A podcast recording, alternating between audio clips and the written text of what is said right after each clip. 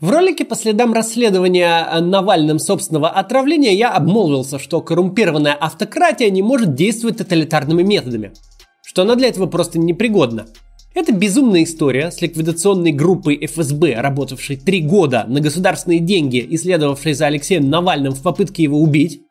История, к счастью, с хэппи-эндом, выжившим Навальным и вычисленными государственными террористами. Так вот, это безумная история, хороший повод поговорить о нашей системе, на которой функционирует наше государство, в котором мы живем, чтобы понять лучше, что вокруг нас происходит.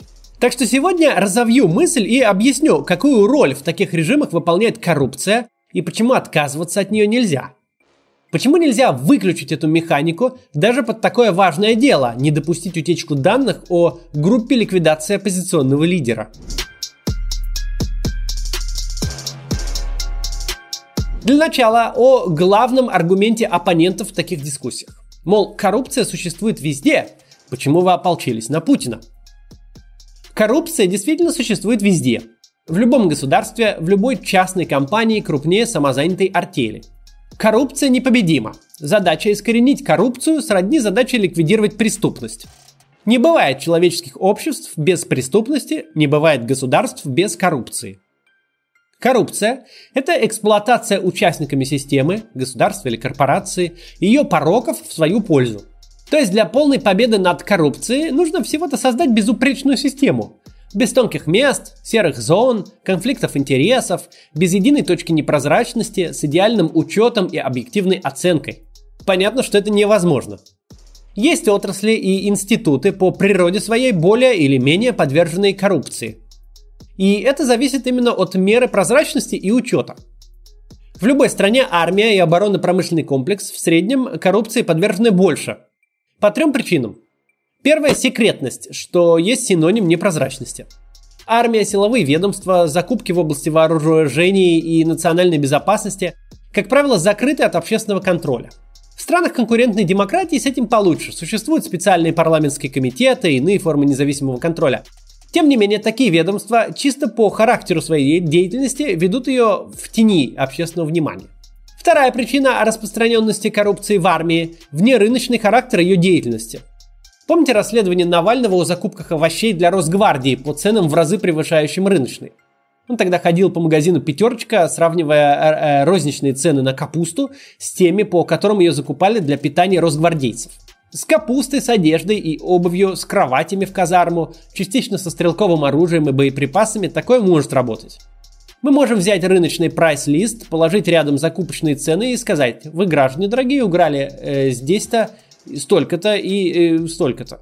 Но ни у зенитного комплекса, ни у реактивной системы залпового огня, ни у танка, ни у истребителя просто нет рыночной цены. Они не продаются на свободном рынке. Мы не только не можем сказать, межконтинентальная баллистическая ракета Тополь-М с ядерной боеголовкой стоит вот столько-то, а вы его купили вот за столько-то. Нам даже не на чем строить предположения. Не существует рыночного эквивалента межконтинентальной баллистической ракеты. Ее цена всегда столько, сколько за нее заплатил единственный покупатель – армия. Третья причина, по которой армию невозможно контролировать – аудит расходов. Сколько патронов, снарядов, гранат потратили на учениях? Сколько соляра израсходовал танк и сколько керосина бомбардировщик? Сколько капусты реально попало в тарелки солдат? Армия просто слишком большой механизм, чтобы сколько-то адекватный учет внутри нее стал возможен. Парламентский комитет по обороне может найти противоречия в документах, но не может ходить по полигонам и гильзы считать. Непрозрачность, внерыночность, ограничение на контроль – три обстоятельства, порождающие коррупцию, свойственны армии любой страны мира – очень сложно следить за приходом, еще сложнее за расходом ресурсов. Чем же отличается коррупция в мире развитых демократий от коррупции в авторитарных режимах? Ее ролью в системе самого государства. В первом случае коррупция – это преступление, эксцесс. Такое же преступление, как любое другое. Они всегда совершаются, всегда это исключение. На общество в целом они почти не влияют и чаще всего приводят к наказанию. Какую функцию коррупция выполняет в России и в странах сходных политических систем, например, в Беларуси? Тут она буквально фундамент режима. Коррупция обеспечивает одновременно и управление, и устойчивость политического режима. Причем делает это с трех сторон. Одна страна совсем на поверхности. Доступ к коррупционному обогащению покупает лояльность политических элит, селектората вокруг диктатора и привилегированных социальных групп. Тут нет никакой новости. Э, намного лучше стать долларовым миллионером за пару лет в министерском кресле, построить себе пошлый дворец и купить яхту, чем не стать, не построить и не купить соответственно. Это, конечно, мило и очень впечатляет, когда какой-нибудь Бен Бернанке после 8 лет в должности главы Федеральной резервной системы США, буквально главный монетарист планеты в прошлом, до сих пор платит ипотеку за скромный дом в Вашингтоне и жалуется на отказ банка ее рефинансировать. Дом за 672 тысячи долларов, как небольшая квартира в центре Москвы. Начальник печатного станка, командир доллара, ипотечник. Про это весело читать, поглядывая с некоторой нравственной завистью на страны развитой демократии. Но к себе применять вообще не интересно тем, кто как-то связан с системой. Всегда будут люди, которые будут ревностно защищать и поддерживать тот политический режим, в котором коррупционная рента работает на них – Потому что их место в бюрократической иерархии само по себе это как ценная бумага или недвижимость. Это актив, который растет в цене и приносит доход. Актив этот настолько доходный, зазор официальных и фактических доходов настолько высок, что все э, те, кто обеспечивает функционирование режима, готовы терпеть очень высокие издержки его существования. У нас в стране до сих пор самой надежной защитой от инфляции считается обмен рублей на доллары – а лучшим вложением средств – покупка квартиры. Инвестиции в представлении большинства наших сограждан – это что-то такое мегасложное для богатеев с Уолл-стрит. Хотя это вообще не так. В США, например, акциями и облигациями владеет больше половины населения, причем как молодежь, так и пожилые люди. Все дело в финансовой грамотности и дисциплине. Если вы будете регулярно откладывать хотя бы по 4-5 тысяч рублей в месяц, через 10 лет у вас будет миллион. А как это сделать и какие инструменты использовать, научат в школе безопасных инвестиций ФИНРА. Стоит сразу оговориться, речь не идет о трейдинге и быстрых космических заработках типа 200% в месяц. Если слышите такое, сразу уносите ноги. ФИНРА учат оценивать риски и инвестировать безопасно и надежно. На долгой дистанции такая стратегия дает оптимальный результат. Для сбалансированного портфеля за 10-15 лет это будет в среднем 10-20% годовых. Уже в процессе обучения вы сформируете такой инвестиционный портфель и начнете создавать свой капитал.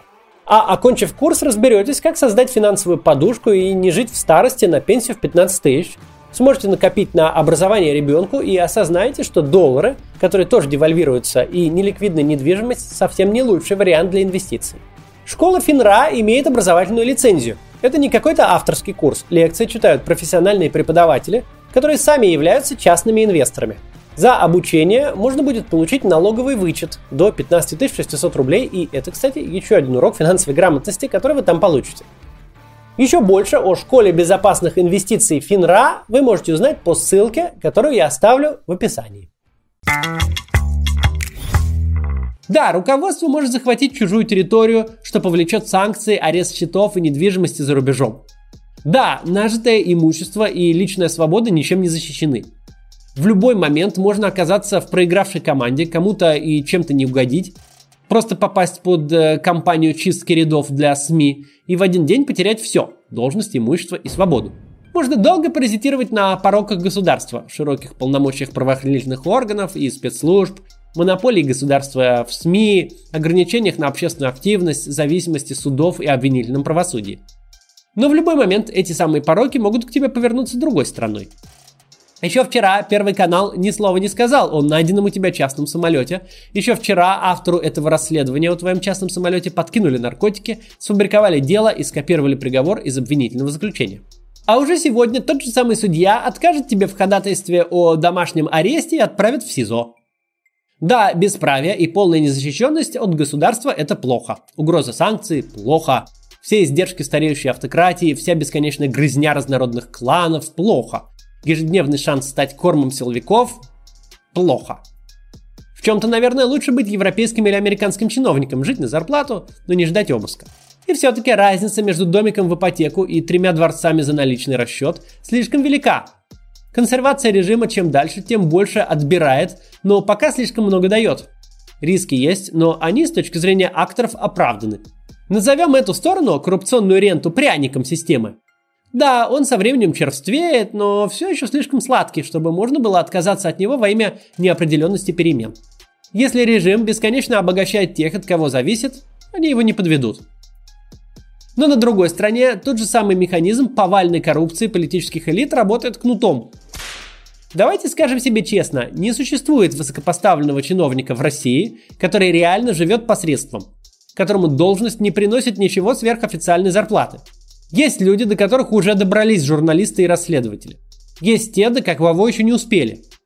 Но мы, э, немножко знакомые со своим аппаратом управления, не можем заблуждаться, что федеральный министр чего угодно не живет на те деньги, которые декларирует. Это понимаем не только мы. Это понимает Путин, и это понимают сами получатели коррупционной ренты. Что живут не по доходам и не посредством, что их доходы и имущество имеют коррупционное происхождение, что любого из них можно совершенно честно осудить и посадить прямо сегодня. Объясню на примере. Чем ценен кейс, например, Алексея Улюкаева? Двумя вещами. Во-первых, мы впервые э, прямо услышали не в расшифровке, не текстом, а в записи, как глава крупнейшей госкорпорации Роснефть Игорь Сечин и федеральный министр обсуждают встречу для передачи взятки в 2 миллиона долларов. Они обсуждают это так, таким тоном и в таких выражениях, будто договариваются сходить на ужин после работы. Огромная взятка наличными. Зарплата Ангела Меркель почти за 6 лет. Это не дело всей жизни, не заговора преступлений, это нечто между прочим. Да, пока туда-сюда собрали объем. Ну, можешь, считай, задание выполнено. Отвлекает, да, Течин. Так, Шокина чай принесет. Мужчина, да, да. Течин. И. Мужчина. Рассказать шутку секретарше, забрать 2 миллиона, сходить в баню. Вытаскивать из офиса госкорпорации 20 килограмм денег, призвав на помощь водителя, это некоторая социальная норма для сообщества высшей бюрократии. Никто не удивился, что происходит. Ни для кого это не было нечто, чем-то необычным.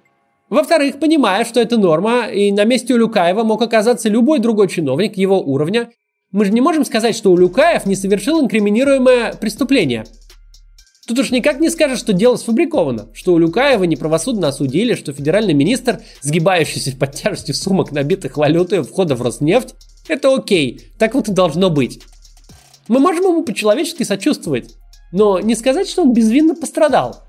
Система позволяет своей опоре, своей элите совершать преступления безнаказанно, открыто вести образ жизни саудовских принцев, не опасаясь никаких громких разоблачений и фильмов расследований с десятками миллионов просмотров. Но индульгенция как выдается, так и снимается. Одним звонком. Любая нелояльность, реальная или мнимая, вредные разговоры и связи, излишняя самостоятельность, самоуверенность, политические амбиции не по рангу, просто подозрения, и к тебе придут. Придут в твой роскошный особняк и найдут реальные обувные коробки, набитые настоящими деньгами. Ничего не придется подкидывать. Ты знаешь, что у тебя есть эти коробки, начальство знает, что у тебя есть эти коробки, и публика в этом не сомневается. Вот этот кнут, когда доступ к коррупционному обогащению каждого участника системы делает преступником, это истинное значение слова «произвол». Каждого есть за что посадить. Каждый об этом знает, а сажать или нет всецело в произвольном желании автократа. Или кого пониже, если речь о ком-то рангом пониже. Мы разобрались, чем коррупция в наших странах отличается от коррупции в развитых демократиях. У нас это не исключение, не эксцесс, не брешь и поломка. У нас это инструмент управления. Очень эффективный инструмент, на котором такие режимы живут очень долго и готовы ко многим вызовам. Ведь элита управляема сразу с двух сторон и любит и боится. Причем и то, и другое не на пустом месте. Любит искренне, боится не зря. Но у всего есть две стороны. То же самое, что работает на управляемость, эту управляемость и разрушает. Для цели автократа вообще-то хорошо бы, чтобы доступ к коррупционной ренте был только у тех, от кого он непосредственно зависит, у элиты бюрократической, силовой и олигархической. Когда полицейские берут взятку у какой-то кладбищенской мафии за фабрикацию дела на журналиста Голунова, этого не нужно. Никакой от этого пользы, кроме вреда и публичного позора. Эти коррумпированные низовые оперативники ничем системе не дороги. Не за что им обеспечивать коррупционные премии. Когда открыто торгуют данными из государственных баз, это вообще катастрофа. Каждый подросток, скопив с завтраков, может поиграть в полноценного чекиста. Все расследуют всех. Жертва покушения находит нападавших. Кто-то находит чьих-то внебрачных дочерей. К самым законспирированным сотрудникам в гости приходит CNN. Закрылась передача «Сам себе режиссер», открылась передача «Сам себе ФСБ». Представляете, как это выглядит в глазах Владимира Путина, который в спецслужбах буквально вырос, вплоть от плоти перманентной шпиономании Андроповского КГБ, который совершенно фетишизировал секретность и конспирацию. Но большая ошибка думать, что коррупцию можно купить по частям, что ее можно как-то изолировать там, где нужно, на верхних этажах иерархии, что те же самые механизмы, которые позволяют обогащаться директору ФСБ, не будут работать на уровне оперативника с доступом к базам данных. Коррупция всегда подается комплектом. Не может такого быть, что министр отдает строительство моста фирме сына, а замминистра не получает откат на закупки служебных автомобилей. Начальник департамента за оснащение столовой, а самый последний низовой и совершенно незначимый для системы кадр на том, к чему имеет доступ. Когда на остатки стройматериалов с ремонта, а когда на доступе к сведениям разной степени конфиденциальности и секретности. Системная коррупция – это работа не для одного человека. Каждая нижняя ступень должна помогать каждой верхней – каждый заместитель каждому начальнику. И совершенно невозможно сделать так, чтобы нижняя ступень отказалась от монетизации собственного ресурса, в то время как обеспечивает ее для верхней. Нельзя сделать так, чтобы майор Петров не зарабатывал на распродаже данных, если полковник Иванов зарабатывает на капитальном ремонте, а генерал Сидоров все руководящие должности занял своими родственниками. Да, коррупция – мощный инструмент управления и контроля, но никогда не получается ее удержать, она всегда протечет через пальцы и вылезет в самом неожиданном месте. Как все, что я вам рассказал, связано с покушением на Алексея Навального. А связь тут в той самой разнице между авторитарными и тоталитарными моделями. Почему у тоталитарных государств действительно неплохо выходили тайные убийства и похищения своих оппонентов? Почему государственный террор у них получался настолько ловко? Потому что тоталитарные государства держались на страхе. Их Петровы и Башировы знали, что на кону не только квартальная премия, что либо цель успешно скончается, либо успешно скончаешься ты. Провал или, боже упаси, утечка данных – это смертный приговор, причем не обязательно только для исполнителя, иногда для всей вертикали управления целого ведомства и их семей. У такой модели много недостатков, о которых я уже много говорил. В частности, они очень недолговечны. Но вот в этом они хороши. Тотальный ужас отлично подходит для террора – Коррупционная рента, лежащая в основе российской автократии, при всех своих плюсах, устойчивости и адаптивности почти к любым условиям, например, для таких акций совершенно не подходит. Потому что ровно тот же механизм, который на верхнем уровне обеспечит абсолютную лояльность и верность директоров ФСБ, десятками этажей ниже продаст все досье на законспирированных сотрудников, не имея понятия, что они законспирированы. Причем за смехотворный прайс, равный чеку в приличном ресторане. Это не сбой системы, это штатная ее работа. У каждого свой ресурс, каждый его монетизировал. Что результат вышел противоположный ожидаемому, так это не нужно ножом для масла отрезать стальной рельс. Система, построенная на коррупции, много чего умеет, но она не умеет того же, что система, построенная на страхе. Коррупция для такого режима, как российский, это не какая-то опция, это ее стержень. Его э, невозможно вытащить на время – Ровно как нельзя было вытащить из тоталитарной системы тотальный страх. Чтобы вот с 5 по 12 сентября, например, 1937 года никто не ждал настойчивого стука в дверь. Плохих новостей тут две, а одна будет хорошая. Первая плохая новость. Российский режим, в отличие от белорусского, страшно живуч. Ресурсы для обеспечения коррупционной ренты существуют. Это и ресурсный экспорт, который пусть и не обеспечивает былых сверхдоходов, но все еще значим. Это и огромная экономика, да, экономика 12 лет в стагнации, без перспектив значимого роста. Но это все еще 146 миллионов человек, которые генерируют полтора триллиона долларов ВВП в год. Да, это не 3 с лишним триллиона, если бы мы прошли ловушку средних доходов в конце нулевых и догнали бы хотя бы Эстонию по ВВП на душу населения. Но все-таки это полтора. В короткой перспективе должно случиться что-то совсем экстраординарное, чтобы издержки для политической элиты от сохранения режима превысили потери от перемен. Вторая плохая новость – система сама собой не перестроится. Управление, фундаментально построенное на доступе к коррупции, не сможет отменить само себя. Только барон Мюнхгаузен мог вытащить себя из болота за волосы. Вообще-то оно так не работает.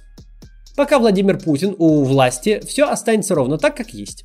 Хорошая новость в том, что уровень, говоря аккуратно, сумасшествия внутри системы очень вырос. То есть, положа руку на сердце, как бы вы к Владимиру Путину не относились, но попытку ликвидации Навального силами спецгруппы ФСБ мы не ожидали. Использование легитимного насилия в свою пользу – да.